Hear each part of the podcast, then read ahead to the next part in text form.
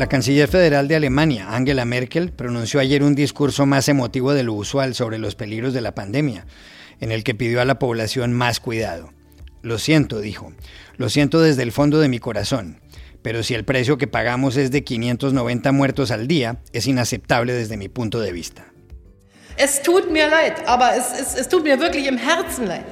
Aber wenn wir dafür den Preis zahlen, dass wir Todeszahlen von Tag am Tag 590 Menschen haben, dann ist das nicht äh, akzeptabel aus meiner Sicht. Und deshalb müssen wir da. ¿Por qué se ha emocionado tanto la señora Merkel y qué supone para su legado la pandemia? Para entenderlo, contactamos en Berlín a la corresponsal del diario El País de Madrid, Ana Carvajosa.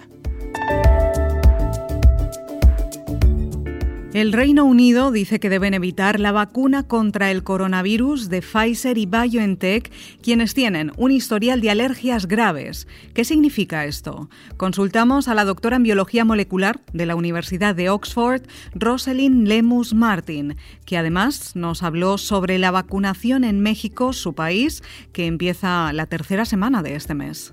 La Corte Suprema de Justicia de Estados Unidos acaba de escuchar a los herederos de unos marchantes que, según la demanda, vendieron a la fuerza más de 40 obras de arte a los nazis. Es el tesoro de los Güelfos, que se exhibe en un museo estatal en Alemania. ¿Cuál es la dimensión del expolio por el nazismo de tantos trabajos artísticos? Se lo preguntamos en París al periodista cultural Héctor Feliciano. Hola, bienvenidos a El Washington Post. Soy Juan Carlos Iragorri, desde Madrid. Soy Dori Toribio, desde Washington, D.C. Soy Jorge Espinosa, desde Bogotá. Es jueves 10 de diciembre y esto es todo lo que usted debería saber hoy.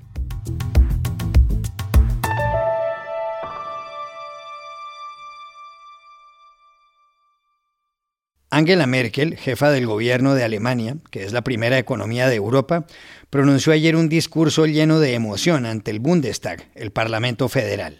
Merkel pidió a los ciudadanos prudencia para evitar más contagios de coronavirus y más muertes. Alemania tiene 1.242.000 casos y el número de víctimas mortales supera los 20.000. Merkel dijo que hay que cuidarse en estos días. Si tenemos demasiados contactos antes de Navidad y después acaban siendo las últimas Navidades junto a nuestros abuelos, algo habremos hecho mal y no debemos hacerlo. Ich will nur sagen, wenn wir jetzt vor Weihnachten zu viele Kontakte haben und anschließend es das letzte Weihnachten mit den Großeltern war, dann werden wir etwas versäumt haben. Das sollten wir nicht tun, meine Damen und Herren. Ana Carvajosa, la corresponsal en Alemania del diario madrileño El País, siguió muy de cerca el discurso de Angela Merkel y en un artículo lo calificó de inusualmente emocional. Ayer la llamamos a Berlín. El discurso de hoy de Merkel en el Bundestag ha sido especial porque ha sido un discurso muy emotivo, ¿no? O sea, Merkel casi ha llegado al, ha estado ahí al borde de las lágrimas, casi. Eh, Merkel es una política muy flemática, muy parca en emociones, pero es cierto que en los últimos tiempos y sobre todo motivado por, por esta pandemia, eh, Merkel está mostrando su cara más humana y más cercana, ¿no? O sea, nos cuentan sus asesores y la gente que trabaja con ella que está verdaderamente preocupada por esta pandemia y por lo que va a suponer ¿no? este, este, este eh, episodio de la historia para Alemania y también para Europa. Entonces, eh, en un país en el que superó con relativo éxito la primera ola pero que en esta segunda ola, ¿no? Como lo llamamos, eh, ve que no logra reducir el número de contagios que se han estabilizado al alza, ¿no? Y sobre todo que la cifra de muertos no deja de batir récords cada día, ¿no? Hoy cuando ha pronunciado este discurso eh, era después de un nuevo máximo de 590 muertos. Entonces, ella dice, es que, es que no nos lo podemos permitir, ¿no? Es un precio muy alto el que, el que estamos pagando en, vidas humanas. Entonces, eh, bueno, ella es la voz de la prudencia que durante toda esta pandemia eh, insiste y combina a la población para que restrinja los contactos. Eh, frente a lo mejor otros políticos de distintas regiones que tienen una, una aproximación o una interpretación de lo que está pasando más laxa, ¿no? Entonces, bueno, estas son las tensiones propias de un sistema federal y, hoy ella ha hecho este llamamiento y ha, ejercido ese liderazgo que, siente que, debe tener y que puede que debe marcar la diferencia. También le preguntamos a Ana Carvajosa qué ha supuesto esta pandemia para el legado de Angela Merkel, que tiene ahora 66 años. El 26 de septiembre de 2021 serán las elecciones en Alemania, como se acaba de, anunciar, y Merkel acaba su cuarto y último mandato. Después de, 15 años, 16 será el año que viene, eh, gobernando al frente de Alemania. Eso quiere decir que aquí se abre un periodo de tremenda incertidumbre. Hay tres candidatos, pero ninguno de ellos acaba de despegar y, no, sabemos Cómo, qué, aspecto va a tener, qué aspecto político va a tener Alemania a partir del año que viene, después de, 15 años, de tres lustros de, de una cierta estabilidad y de una continuidad con una canciller como Angela Merkel. Ella ha tenido crisis, crisis importantes, como por ejemplo la de 2015 con los refugiados, pero en esta pandemia eh, ha salido muy reforzada. Las encuestas de popularidad eh, muestran un apoyo de los ciudadanos a la gestión de la canciller en esta pandemia brutal. Eh, ella es física de formación, eh, es una mujer que domina muy bien los números, que sabe explicar con claridad y sobre todo que ha sabido transmitir con firmeza, sinceridad eh, a la población la gravedad de lo que estaba sucediendo sin caer en el alarmismo o en el sensacionalismo. Y eso, por lo menos lo que reflejan las encuestas, es que eh, ha transmitido una cierta confianza y serenidad ¿no? a, la, gente que sentía que estaba en buenas manos. ¿Qué va a pasar a partir de ahora y sobre todo qué va a pasar después de la era Merkel, ¿no? cuando toque a su fin el año que viene? Pues eso ya es eh, insondable, es una incertidumbre eh, enorme y bueno, ya veremos.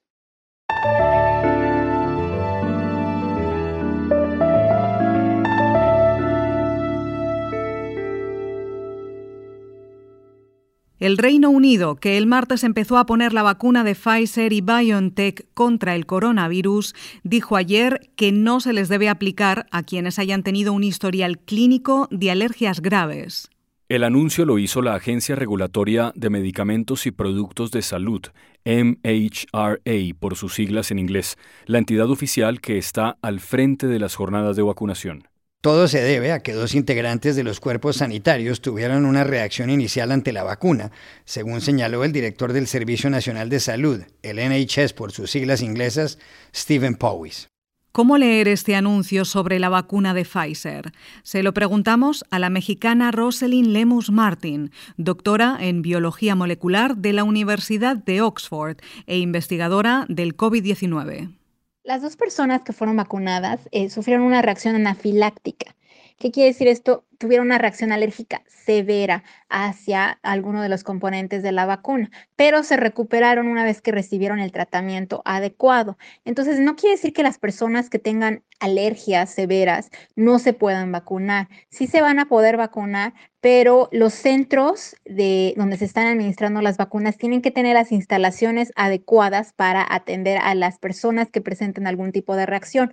O, por ejemplo, yo recomiendo, eh, yo también soy alérgica a diversos alimentos y eh, yo siempre tomo un antihistamínico antes de aplicarme una vacuna. Entonces, eso puede ser también una recomendación, que las personas que se vayan a vacunar se apliquen un antihistamínico antes, se tomen un antihistamínico para reducir el efecto eh, alérgico. Y bueno, y se presenta un efecto alérgico, los centros que van a aplicar las vacunas deben de estar preparados al respecto, pero definitivamente las personas todavía se van a poder vacunar. Y a propósito de México, el gobierno informó que empezará a poner la vacuna, la de la Pfizer y BioNTech, a finales de la tercera semana de este mes. El presidente Andrés Manuel López Obrador, ayer. La vacuna se va a aplicar de manera universal es decir, a todos. Es un derecho de todos los mexicanos. Em, va a ser gratuita, es decir, de aplicación universal y gratuita. Como ya se mencionó, se va a priorizar, se va a dar preferencia a eh, médicos, enfermeras, a los que están atendiendo enfermos COVID y a las personas mayores. A partir de febrero recibirán la vacuna en México los mayores de 60 años, en abril los que superan los 50 y en mayo los que ya han cumplido 40. Unas 250 mil dosis llegarán alrededor del 17 de diciembre. Por eso le preguntamos a Rosalind Lemus Martín cuáles son, en su opinión, los pros y los contras del programa de vacunación que ha anunciado su país. Es importante y loable eh, que se haya anunciado la compra de millones de dosis de vacunas ayer por parte de las autoridades mexicanas, porque eso pone a México como uno de los primeros países en adquirir millones de dosis eh, de vacunas y hacer un plan de vacunación. Los pros del plan de vacunación son eh, uno muy importante que se garantiza que se va a vacunar al 75% de la población mexicana. ¿Por qué es importante esto? Porque se tiene que vacunar al menos al 70% de la población de cada país para que se pueda alcanzar eh, la llamada y esperada inmunidad de rebaño en algún tiempo.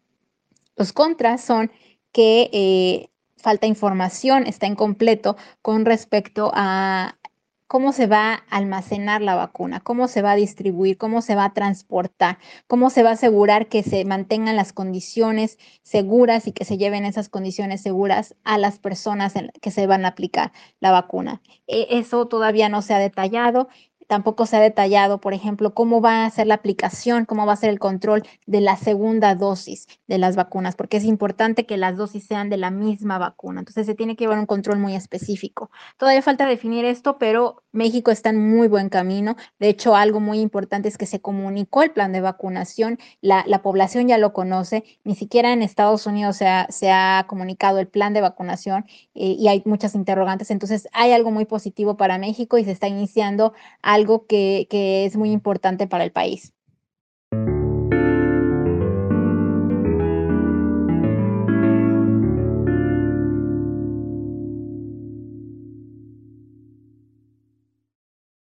El lunes pasado tuvo lugar una audiencia muy singular en la Corte Suprema de Justicia de Estados Unidos.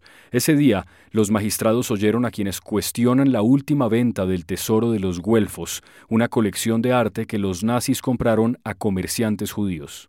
Los demandantes son Jet Liba, que vive en California, Alan Phillip, en Nuevo México, y Gerald Stiebel, residente en Londres. Según ellos, sus antepasados fueron forzados por el nazismo a vender por una tercera parte de su valor el tesoro cuyo nombre alemán es Wilfenschatz.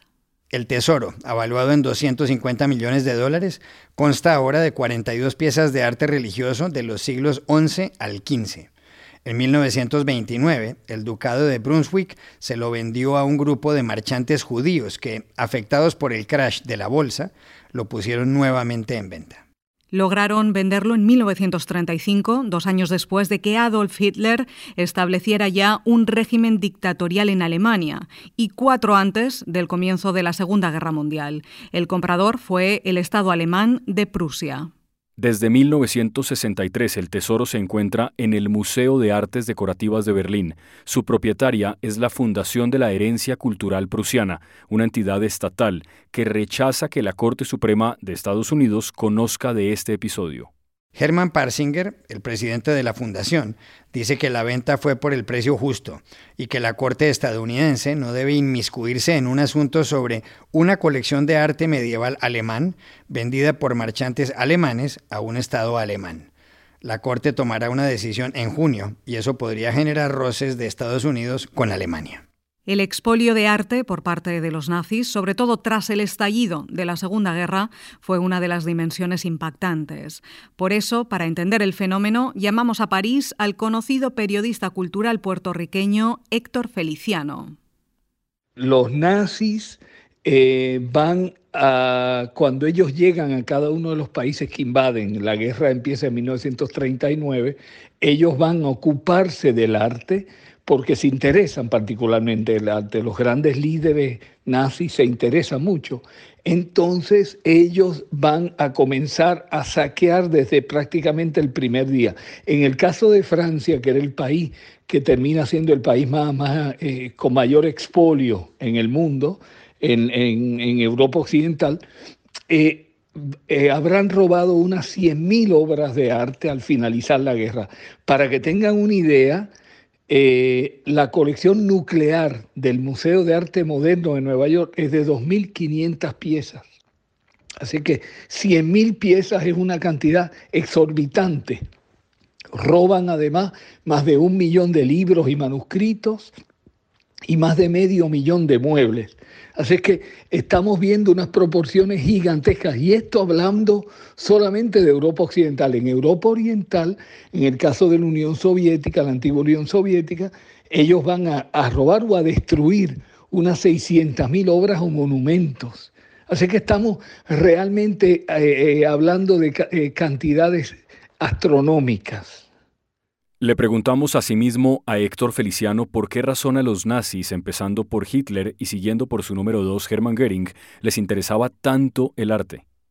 Sí, bueno, de todas las dictaduras que existen o los sistemas autoritarios que existen en esa época, eh, Stalin, Mussolini, Franco, eh, los alemanes, realmente los únicos que se interesan de verdad en el arte son los nazis.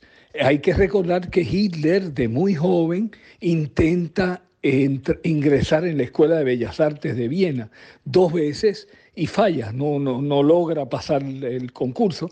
Igualmente intenta entrar, ingresar en la Escuela de Arquitectura y le pasa exactamente lo mismo. Como yo digo, si lo hubiera hecho, pues quizás se hubiera acabado parte de la Segunda Guerra, ¿no? O el nazismo, ¿no? Pero, pero eh, él, él, era pues un hombre que se interesaba por el arte. Göring, que era el número dos del régimen, igualmente se interesa igualmente mucho por el arte. Es un hombre que tenía una colección privada antes de comenzar la guerra y todos ellos se interesan mucho, van a museos. Eh, Hitler es un hombre que entre una reunión política y otra, va a los museos de Berlín, a los museos de Múnich, a ver obras como cualquier visitante. Así que realmente son personas que se interesan mucho en el arte y para ellos era muy importante poder demostrar que por el nazismo, ¿no? Poder demostrar que el arte germánico, alemán o germánico, era la cumbre, la cúspide de toda la historia del arte germánico, pues incluye no solo a los alemanes, sino el arte holandés, el arte flamenco, y eh, para ellos, pues un pintor como Rembrandt era un pintor, era una, cosa excepcional porque representaba esa especie de supremacía de la, de la raza aria, ¿no? De, y eh, entonces ellos cuando o antes, hasta antes de comenzar la guerra, ya ellos tenían una lista de documentos que, eh, y de, que, preparaban listas enteras de obras de arte que ellos iban a reclamar al invadir el mundo.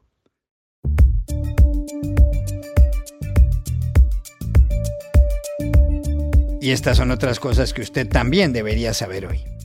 La Organización de Estados Americanos, la OEA, aprobó una resolución aquí en Washington en la que señala que las elecciones legislativas del domingo en Venezuela no fueron libres ni justas. El texto dice que el régimen de ese país, encabezado por el presidente Nicolás Maduro, ha socavado el sistema democrático y ha consolidado una dictadura. La resolución recibió el apoyo de 21 países. México y Bolivia votaron en contra, seis naciones no concurrieron y cinco se abstuvieron.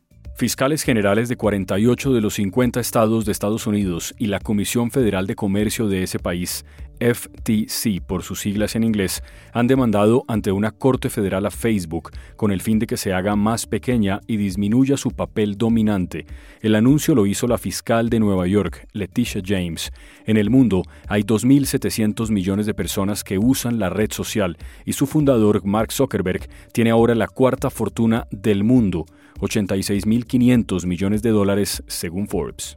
Juan Carlos de Borbón, el rey emérito de España, dijo ayer en un comunicado que ha pagado a las autoridades tributarias de ese país algo más de 678.000 euros para normalizar su situación fiscal. El antiguo monarca tiene 82 años, abdicó el trono en favor de su hijo Felipe en 2014, se encuentra en los Emiratos Árabes Unidos y es objeto de varias investigaciones. El presidente del gobierno, Pedro Sánchez, se manifestó ayer en el canal Telecinco. Lo que yo sí que creo que es importante es trasladar, en primer lugar, la presunción de inocencia del rey Juan Carlos. En segundo lugar, que él, hasta incluso cuando ha salido del país, ha dicho que en caso de ser requerido por la justicia volvería inmediatamente. Y en tercer lugar, ser consciente de que aquí lo que estamos haciendo es juzgar personas, no instituciones. Por tanto, no podemos mezclar una cosa con la otra. Unos manuscritos de Isaac Newton, el científico inglés que en el siglo XVII descubrió nada menos que la ley de la gravedad, han sido subastados en la casa de subastas Sotheby's de Londres por 378 mil libras, unos 506 mil dólares. Datan de la década de 1860 y revelan los intentos por descifrar los códigos secretos que Newton creía estaban escondidos en las medidas de la Gran Pirámide de Egipto. La supervivencia de los manuscritos es milagrosa, según la leyenda popular. Todo indica que Diamond, el perro pomerania del sabio, saltó sobre una mesa, tumbó una vela y quemó una parte de las notas. Y aquí termina el episodio de hoy de El Washington Post, El Guapo. En la producción estuvo John F. Burnett. Por favor, cuídense mucho. Y pueden suscribirse a nuestro podcast en nuestro sitio web, elwashingtonpost.com, seguirnos en nuestra cuenta de Twitter, arroba el post, y también nos encontrarán en Facebook, buscando el Post Podcast. Chao, hasta mañana.